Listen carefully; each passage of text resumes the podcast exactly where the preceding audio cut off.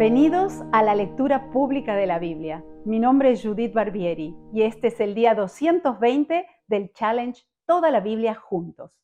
Vamos a comenzar la lectura de hoy con el Salmo 66, una invitación a alabar a Dios con alegría para comenzar este día reconociendo su grandeza y su fidelidad.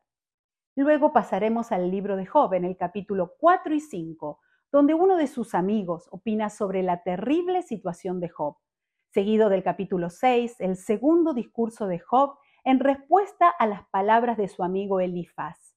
Y en el capítulo 7, Job Ashir derrama su corazón angustiado y clama a Dios desde su profundo dolor. Como cada día, cerraremos nuestra lectura en el Nuevo Testamento con 12 versículos de 1 Corintios 7 que nos traen recomendaciones para el matrimonio. Comencemos entonces con la lectura pública de la Biblia del día de hoy. El libro de Salmos, capítulo 66.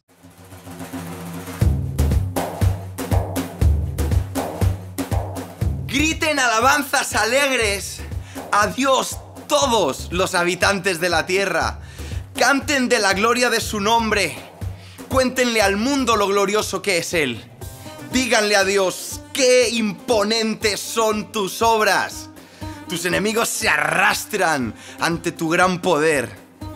Todo lo que hay en la tierra te adorará, cantará tus alabanzas, aclamando tu nombre con cánticos gloriosos. Vengan y vean lo que nuestro Dios ha hecho, los imponentes milagros que realiza a favor de la gente abrió un camino seco a través del Mar Rojo y su pueblo cruzó a pie. Allí nos alegramos en él, pues con su gran poder gobierna para siempre. Observa cada movimiento de las naciones, que ningún rebelde se levante desafiante. Que el mundo entero bendiga a nuestro Dios y cante sus alabanzas a viva voz.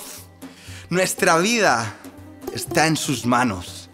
Él cuida que nuestros pies no tropiecen.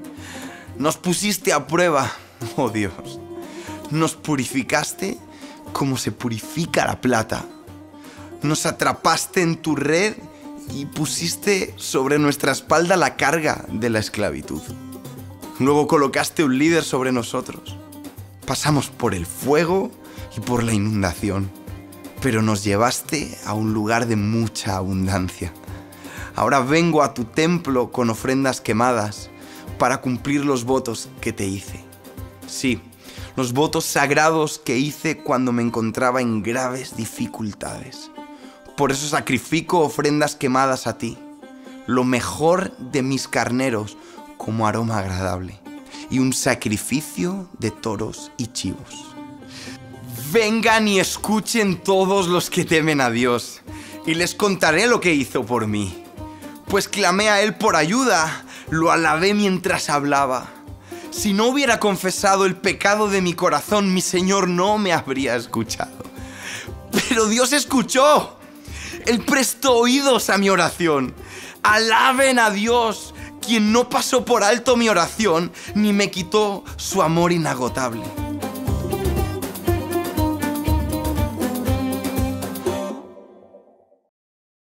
El libro de Job, capítulo 4. Entonces, Elifaz el temanita respondió a Job. ¿Podrías ser paciente y permitirme que te diga unas palabras? Pues, ¿quién podría quedarse callado? Antes alentabas a mucha gente y fortalecías a los débiles. Tus palabras daban apoyo a los que caían. Animabas a los de rodillas temblorosas. Sin embargo, Ahora que las desgracias te acusan, te desanimas. Te llenas de miedo cuando te afectan a ti. ¿No te da confianza tu reverencia a Dios? ¿No te da esperanza tu vida de integridad? Detente a pensar. ¿Mueren los inocentes? ¿Cuándo han sido destruidos los justos?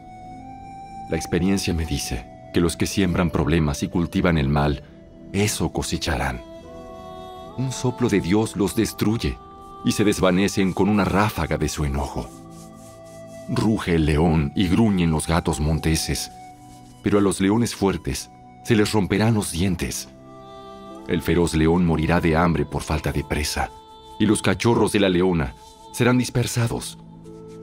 En secreto recibí esta verdad, como si me la hubieran susurrado al oído. Me llegó en una inquietante visión durante la noche cuando la gente duerme profundamente.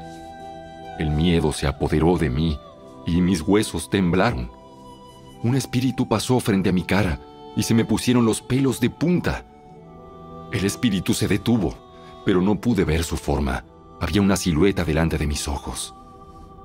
En el silencio, oí una voz que dijo, ¿Puede un mortal ser inocente ante Dios?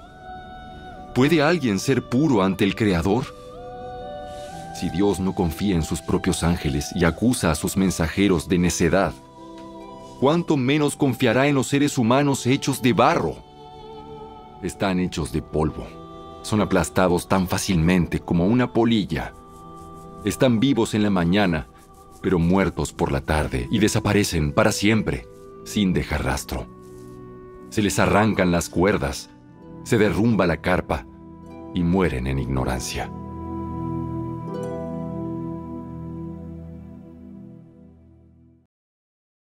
El libro de Job, capítulo 5. Por más que grites por ayuda, ¿quién te responderá? ¿Cuál de los ángeles te ayudará? Te aseguro que el resentimiento destruye al necio y los celos matan al ingenuo. He visto a los necios triunfar momentáneamente en la vida, pero después llega la calamidad repentina. Sus hijos quedan abandonados y lejos de toda ayuda. Los oprimen en el tribunal y no hay quien los defienda. Su cosecha la devoran los hambrientos, aun cuando esté rodeada de zarzas. Los sedientos jadean tras su riqueza. El mal no germina del suelo, ni la aflicción brota de la tierra, pero la gente nace para tener problemas tan cierto como que las chispas vuelan del fuego.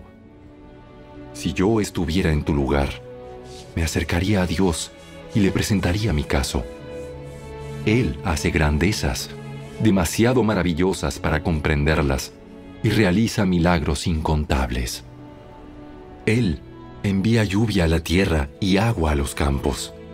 Él hace prosperar a los pobres y protege a los que sufren. Él frustra los planes de los que traman para que el trabajo de sus manos no prospere. Él atrapa a los sabios en su propia astucia y desbarata sus ingeniosas maquinaciones. Encuentran oscuridad en pleno día y andan a tientas al mediodía como si fuera de noche.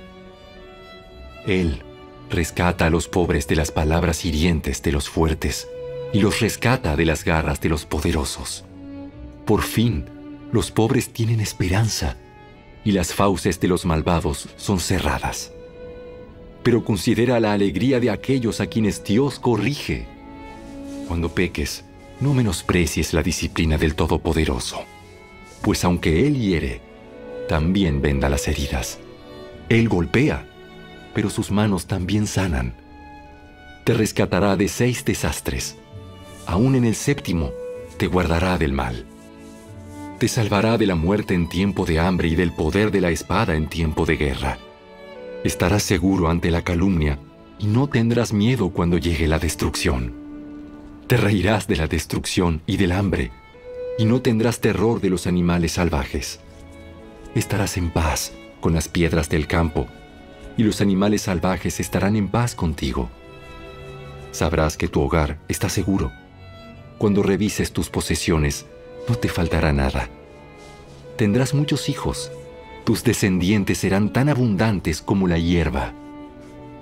Llegarás a la tumba de edad avanzada, como una gavilla de grano cosechada a su debido tiempo.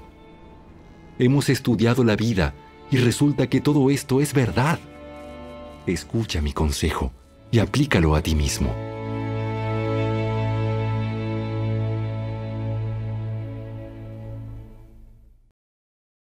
El libro de Job, capítulo 6. Entonces Job habló de nuevo. Si se pudiera pesar mi sufrimiento y poner mis problemas en la balanza, pesarían más que toda la arena del mar. Por eso hablé impulsivamente. Pues el Todopoderoso me ha derribado con sus flechas. Y el veneno de ellas infecta mi espíritu. Los terrores de Dios están alineados contra mí. ¿Acaso no tengo derecho a quejarme? ¿No rebuznan los burros salvajes cuando no encuentran hierba y mugen los bueyes cuando no tienen que comer? ¿No se queja la gente cuando a la comida le falta sal? ¿Hay alguien que desee comer la insípida clara del huevo? Cuando la miro, mi apetito desaparece. Solo pensar en comerla me da asco. Ah, que se otorgara mi petición.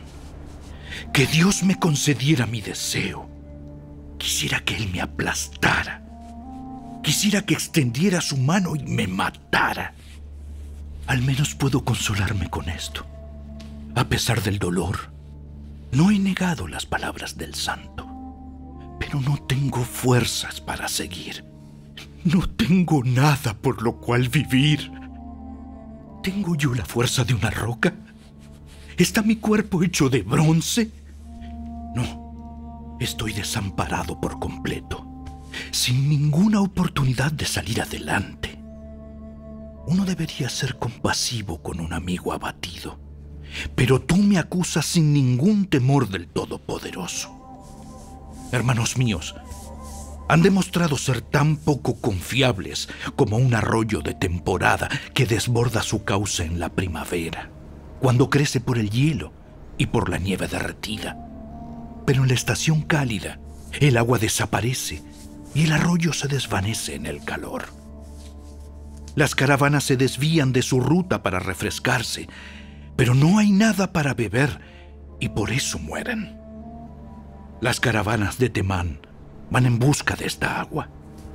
Los viajeros de Saba esperan encontrarla. Confían que esté, pero se decepcionan. Cuando llegan, sus esperanzas se desvanecen. Tampoco ustedes han sido de ayuda. Han visto mi calamidad y les da miedo. ¿Pero por qué? ¿Alguna vez les he pedido que me regalen algo? ¿Les he suplicado que me den algo suyo? ¿Les he pedido que me rescaten de mis enemigos o que me salven de personas despiadadas? Enséñenme y me quedaré callado. Muéstrenme en qué me equivoqué. Las palabras sinceras pueden causar dolor, pero ¿de qué sirven sus críticas? ¿Creen que sus palabras son convincentes cuando ignoran mi grito de desesperación? Ustedes hasta serían capaces de enviar a un huérfano a la esclavitud o de vender a un amigo. Mírenme, ¿les mentirían su propia cara? Dejen de suponer que soy culpable, porque no he hecho nada malo. ¿Piensan que estoy mintiendo? ¿Acaso no conozco la diferencia entre el bien y el mal?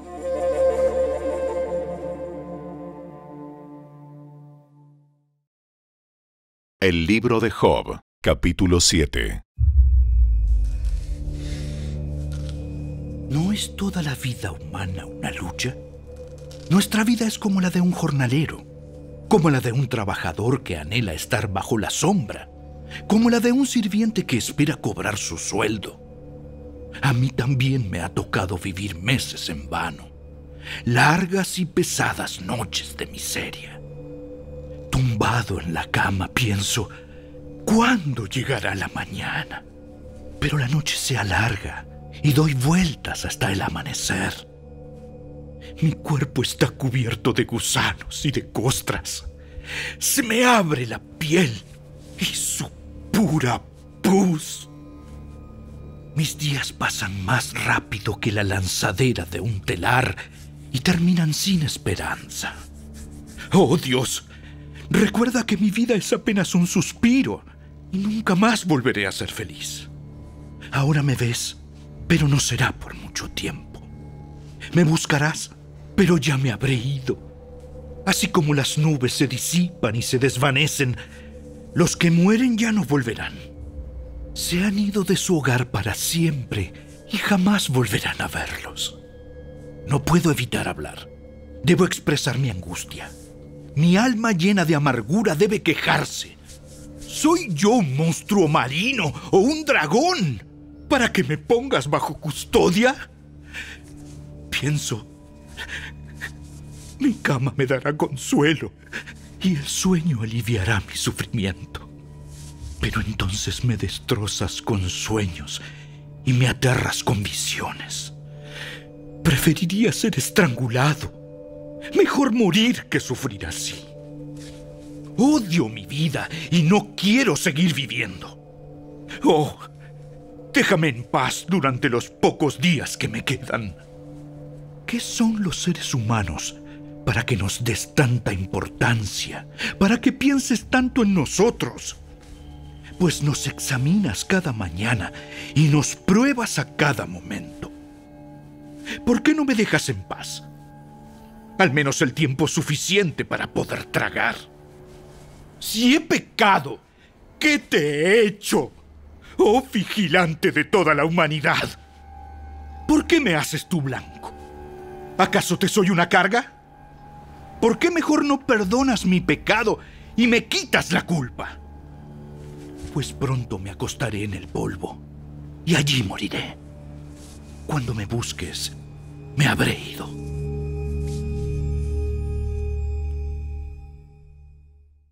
La primera carta de Pablo a los Corintios, capítulo 7. Ahora me dirigiré al resto de ustedes, aunque no tengo un mandato directo del Señor. Si un creyente está casado con una mujer que no es creyente y ella está dispuesta a seguir viviendo con él, no debe abandonarla. Y si una creyente tiene un esposo que no es creyente y él está dispuesto a seguir viviendo con ella, no debe abandonarlo, pues la esposa creyente da santidad a su matrimonio y el esposo creyente da santidad al suyo. De otro modo, sus hijos no serían santos, pero ahora son santos. En cambio, si el esposo o la esposa que no es creyente insiste en irse, dejen que se vaya. En esos casos el cónyuge creyente ya no está ligado al otro, porque Dios los ha llamado a ustedes a vivir en paz. ¿Acaso ustedes, esposas, no se dan cuenta de que sus maridos podrían ser salvos a causa de ustedes?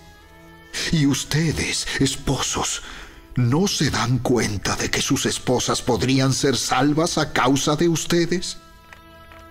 Cada uno debería seguir viviendo en la situación que el Señor lo haya puesto y permanecer tal como estaba cuando Dios lo llamó por primera vez. Esa es mi regla para todas las iglesias. Por ejemplo, un hombre que se circuncidó antes de llegar a ser creyente no debería tratar de revertir su condición. Y el hombre que no estaba circuncidado cuando llegó a ser creyente no debería circuncidarse ahora, pues no tiene importancia si un hombre ha sido o no circuncidado. Lo importante es cumplir los mandamientos de Dios. Cada uno debería permanecer tal como estaba cuando Dios lo llamó. ¿Eres un esclavo? No dejes que eso te preocupe. Sin embargo, si tienes la oportunidad de ser libre, aprovechala. Y recuerda, si eras un esclavo cuando el Señor te llamó, ahora eres libre en el Señor. Y si eras libre cuando el Señor te llamó, ahora eres un esclavo de Cristo. Dios pagó un alto precio por ustedes así que no se dejen esclavizar por el mundo. Amados hermanos, cada uno debería permanecer tal como estaba cuando Dios lo llamó por primera vez.